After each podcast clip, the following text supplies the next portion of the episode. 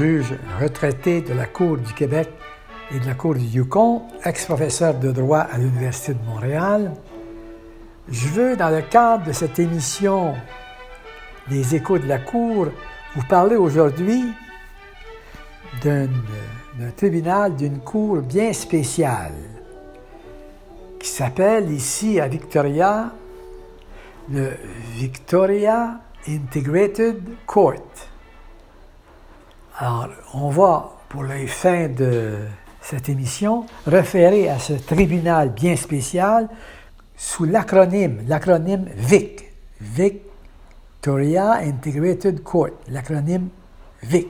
Et également un deuxième acronyme qu'on va utiliser pour cette émission-ci, ça va être ACT. ACT qui signifie Assertive Community, community Treatment. C'est une forme de traitement individualisé, personnalisé. Un autre mot qu'on va utiliser également durant l'émission, c'est la comorbidité. La morbidité. Le fait que on diagnostique une maladie, par exemple une maladie ayant trait à la santé mentale, mais qui s'accompagne également d'un autre trouble comme par exemple une dépendance, une addiction à l'alcool ou aux drogues. D'abord, on va situer où se loge ce tribunal bien spécial, le VIC, le Victoria Integrated Court. Alors ici, en Colombie-Britannique, il y a deux tribunaux, pour ainsi dire, de première instance, deux tribunaux qui entendent des procès. Ah, il y a la Cour provinciale de la Colombie-Britannique qui entend des procès en matière civile, en matière criminelle, en matière administrative, puis il y a également la Cour suprême de la Colombie-Britannique. Les juges de la Cour provinciale de la Colombie-Britannique sont nommés par le gouvernement provincial. Il existe ici en Colombie-Britannique quelques 150 juges de la Cour provinciale qui siègent dans près de 80 endroits différents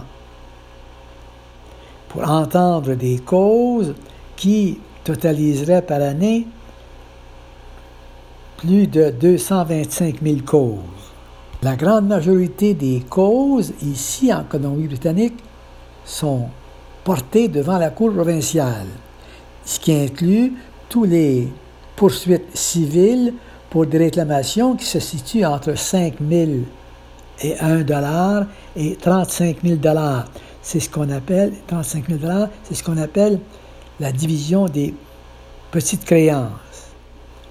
Puis la Cour provinciale également entend plus, de 50% des dossiers en droit familial.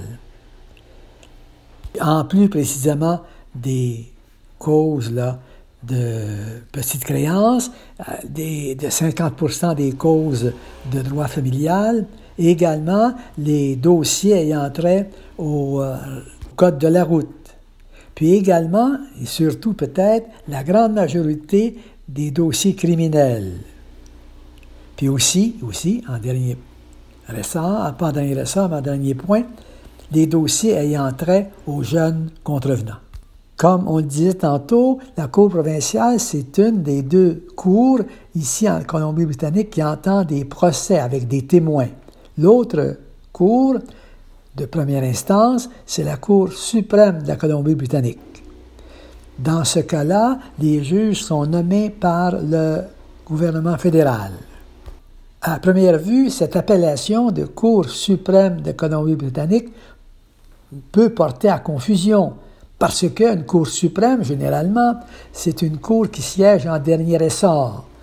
Au Québec, on appelle la, la Cour de première instance, qui entend en plus de la Cour du Québec, qui entend en plus de la Cour du Québec, dont on l'appelle la Cour supérieure. Mais ici, c'est la Cour suprême. bon, Alors, en plus des, cours de première instance, les deux cours dont j'ai parlé tantôt, la Cour provinciale puis la Cour suprême de Colombie-Britannique, il y a des cours d'appel pour reviser, pour entendre, donc pour entendre les appels des décisions de la Cour provinciale et de la Cour suprême de la Colombie-Britannique, il, il existe la Cour d'appel de la Colombie-Britannique. Puis finalement, en appel également d'une décision, d'un arrêt de la Cour d'appel de la Colombie-Britannique, il y a un appel suprême, il y a un appel définitif à la Cour suprême du Canada qui comprend neuf juges. Neuf juges qui siègent en formation de neuf, qui rendent un arrêt. Comme on l'a dit précédemment, les juges de première instance rendent un jugement. Mais quand on est en cours d'appel, il y a possiblement trois opinions différentes si c'est en cours d'appel ou ça peut être cinq également juges qui entendent un appel en cour d'appel. Mais finalement, en Cour suprême, c'est neuf juges. Alors, les neuf juges émettent des opinions, puis finalement, qui sont, sont regroupés d'une façon majoritaire. S'il y a cinq juges qui sont d'avis de permettre l'appel, il y a un arrêt, il y a, une décision qui est rédigé. C'est ce qu'on appelle un arrêt quand euh, c'est une décision, c'est un jugement rendu par une cour d'appel. À l'intérieur de la Cour provinciale de la Colombie-Britannique, il existe des cours spécialisés, des tribunaux spécialisés, en matière, par exemple, de, en matière de dossiers impliquant des Premières Nations, en matière également de violence conjugale, en matière de, de drogue, comme ça existe à Vancouver. Et également, il existe précisément le Victoria Integrated Court, le VIC, qui est un tribunal spécialisé à l'intérieur, justement, de la Cour provinciale de la Colombie-Britannique. On en arrive maintenant, justement, à cette cour bien spéciale le VIC, hein, le Victoria Integrated Court, c'est un acronyme, comme je vous l'expliquais. Comme vous savez, un acronyme, c'est un mot qui se prononce, mais qui est constitué à partir de, lettres qui représentent d'autres mots, comme OTAN, par exemple. L'OTAN, hein, Organisation du traité de l'Atlantique Nord, l'ONU. ONU, hein, ça se prononce, c'est Organisation des Nations Unies. Alors le VIC, c'est Victoria Integrated Court. En 2010, à Victoria, la Cour provinciale a voulu répondre à un besoin qui se présentait, dans la communauté de Victoria concernant les crimes, les crimes de rue, les crimes euh, impliquant des personnes aux prises avec des problèmes de santé mentale et des problèmes de drogue qui avaient justement des problèmes de comorbidité. Comorbidité. Le service de police de Victoria estimait à ce moment-là que sur une période d'environ 40 mois, il y avait eu 325 personnes à Victoria qui étaient responsables pour euh, plus de 23 000 interventions de la police à un coût, disait-on, de plus de 9 000 On a créé à ce moment-là un comité pour euh, enquêter sur les problèmes de santé mentale et de consommation de drogue. Puis on a estimé que 50% de la population sans population sans logis, SDF, comme on dit, hein, des sans domicile fixe, SDF, étaient aux prises, 50% de cette population de SDF étaient aux prises avec des problèmes de consommation de drogue. Puis, on a constaté également que 25% de ces personnes étaient aux prises avec des problèmes de psychiatriques importants causé par un abus excessif de consommation de drogue. C'est dans ces circonstances qu'on a créé le VIC, hein, le Victorian Integrated Court, pour, euh, pour répondre justement aux besoins de santé, aux besoins sociaux, aux besoins économiques de ce groupe de, groupe de personnes qui étaient fréquemment devant les tribunaux, dans le but précisément d'améliorer la sécurité du public en général, de tenir également les, euh, contrevenants responsables pour leur action dans un cadre de temps, dans un cadre de temps bien précis. C'est dans ces circonstances que les services de police, les services de santé, les services sociaux, les services de la communauté se sont regroupés pour apporter une réponse personnalisée à réponse personnalisée à ces, ces personnes aux prises avec des problèmes de santé mentale, des problèmes de consommation de drogue, en leur offrant des services d'urgence, des services pour répondre à leur euh, itinérance, à, leurs problèmes de, de, santé mentale, à leurs problèmes de consommation de drogue. Et il y a un juge qui a joué un rôle clé dans l'établissement de ce tribunal, de ce VIC. C'est le juge Ernie Quantz. Ernie Quantz, Q-U-A-N-T-Z, dont on va reparler un peu plus tard.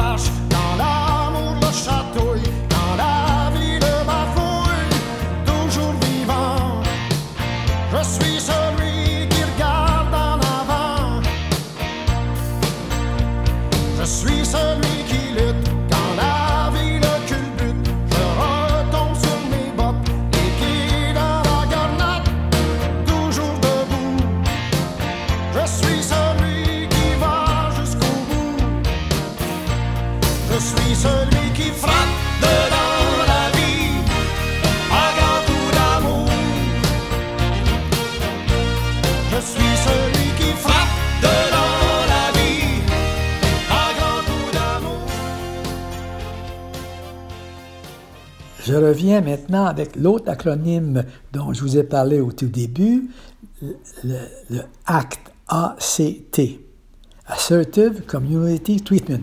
C'est une forme de traitement qui origine des années 70 du Missouri, qu'on a essayé, qu'on a développé notamment à Harvard, qui consiste précisément à apporter une aide multiple, mais personnalisée, individualisée, au traitement multiple de certaines personnes aux prises avec des problèmes de santé mentale et des problèmes de dépendance, que ce soit au point de vue de leur trouver un logement, de répondre à leurs besoins de santé en les accompagnant à l'hôpital, de les accompagner quand ils sont aux prises avec une crise suite, une crise, suite à l'abus de drogue, de leur trouver également une façon de travailler, un emploi peut-être, de leur apprendre à faire un budget.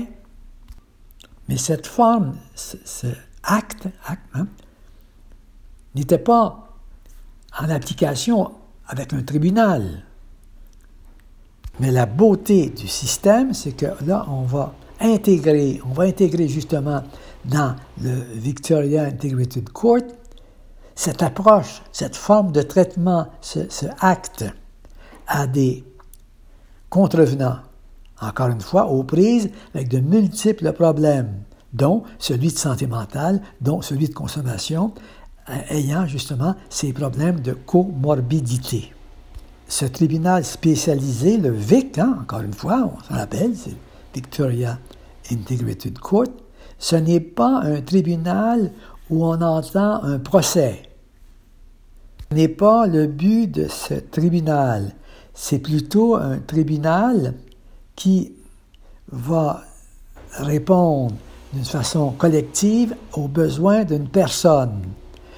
C'est au niveau de la remise en liberté, lors d'une accusation. C'est également un tribunal qui va apporter une sentence quand le, la personne se reconnaît coupable.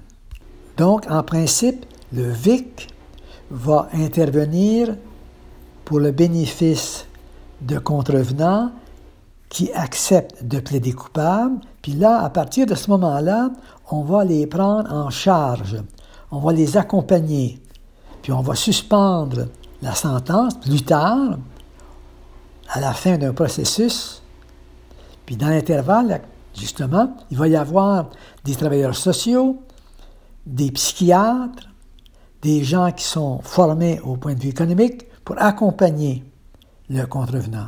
Alors, les membres de cette équipe qui regroupe des policiers, qui regroupe des travailleurs sociaux, qui regroupe des officiers de probation, qui regroupe également des psychiatres, possiblement à l'occasion, vont se réunir régulièrement pour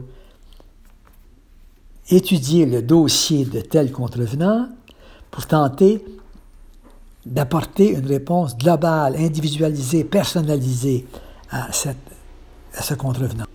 Cette façon, cette manière d'approcher les dossiers pour le VIC ressemble à l'approche globale qu'on utilise également dans certains tribunaux pour les membres des Premières Nations. En principe, les juges qui siègent au tribunal, au VIC, sont là pour au moins un an ou une période plus longue, de façon à devenir, de, être familier avec l'équipe, avec également les contrevenants. Ils vont rencontrer le contrevenant peut-être une fois par mois, en sens qu'il va le contrevenant qui s'est reconnu coupable va revenir devant le tribunal pour faire état de sa progression, de ses difficultés, si bien, si bien qu'il va se créer un rapport personnalisé, un rapport individualisé entre le juge, entre l'équipe de traitement, l'acte, Assertive Community Treatment, puis à la fin du processus, quand on estime qu'il y a eu une forme de règlement des problèmes sociaux, des problèmes de santé, des problèmes de drogue, des problèmes économiques de cette personne qui s'est reconnue coupable au tout début du processus, on va précisément donner une sentence pour l'infraction, pour le crime commis qui a amené précisément euh, ce contrevenant aux prises avec des problèmes de santé mentale, des problèmes de drogue, à être devant le tribunal. Ça peut consister en des travaux communautaires. Puis il arrive à ce moment-là, quand un dossier s'est terminé magnifiquement dans l'intérêt d'un contrevenant, qu'on fasse une espèce de fête.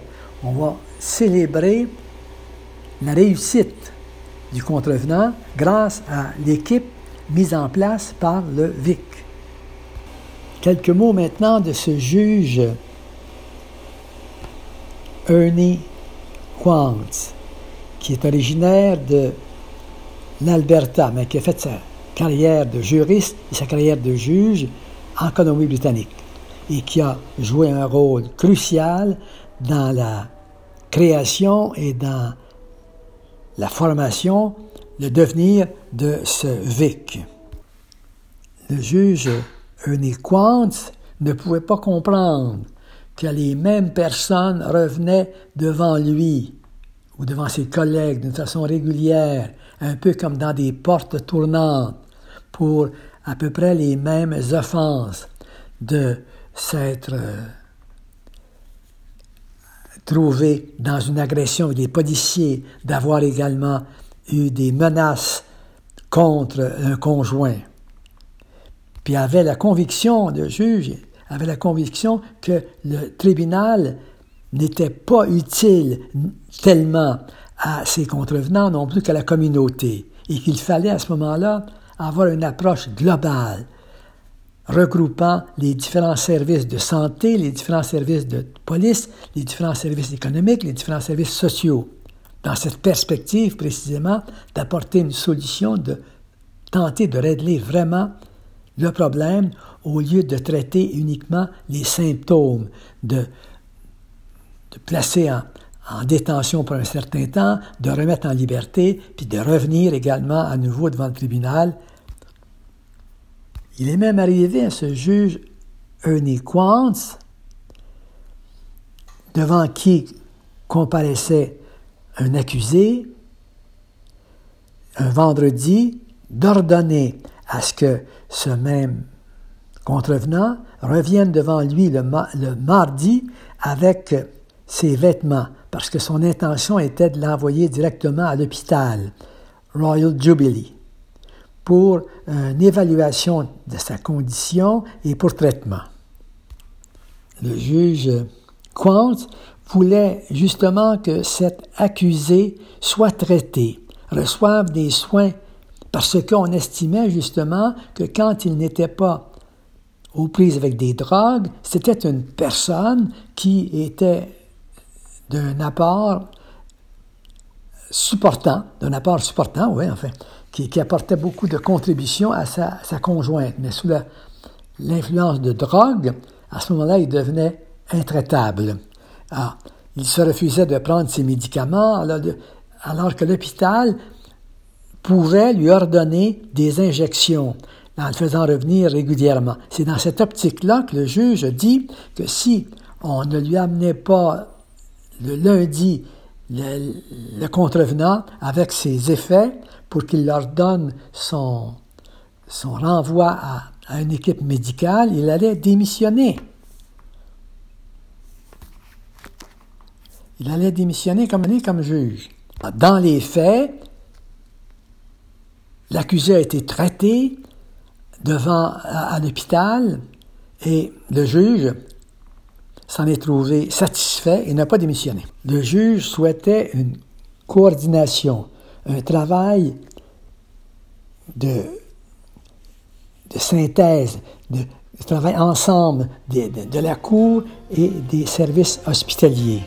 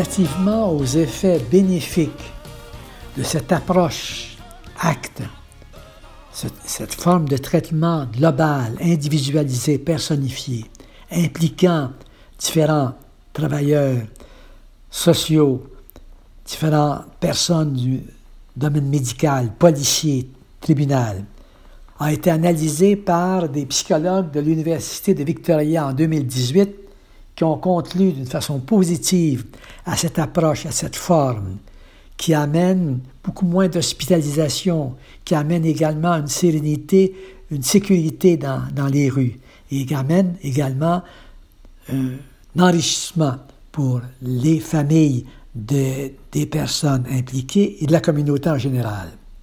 On ne peut pas, comme on prétend à certains moments, dire que une même façon vaut pour tous.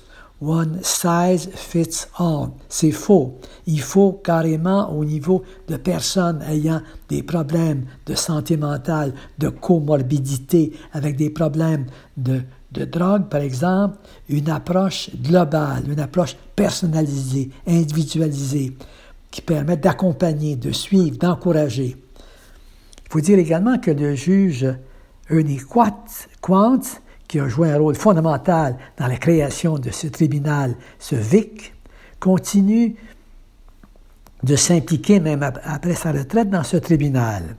Puis son épouse également s'implique aussi dans un jardin qui s'appelle The Seven Oaks à Saanich, où des, des membres du VIC, des membres des, vont exécuter des travaux communautaires, des travaux d'agriculture, d'horticulture, ou est-ce que même ils peuvent vendre le produit de leur travail.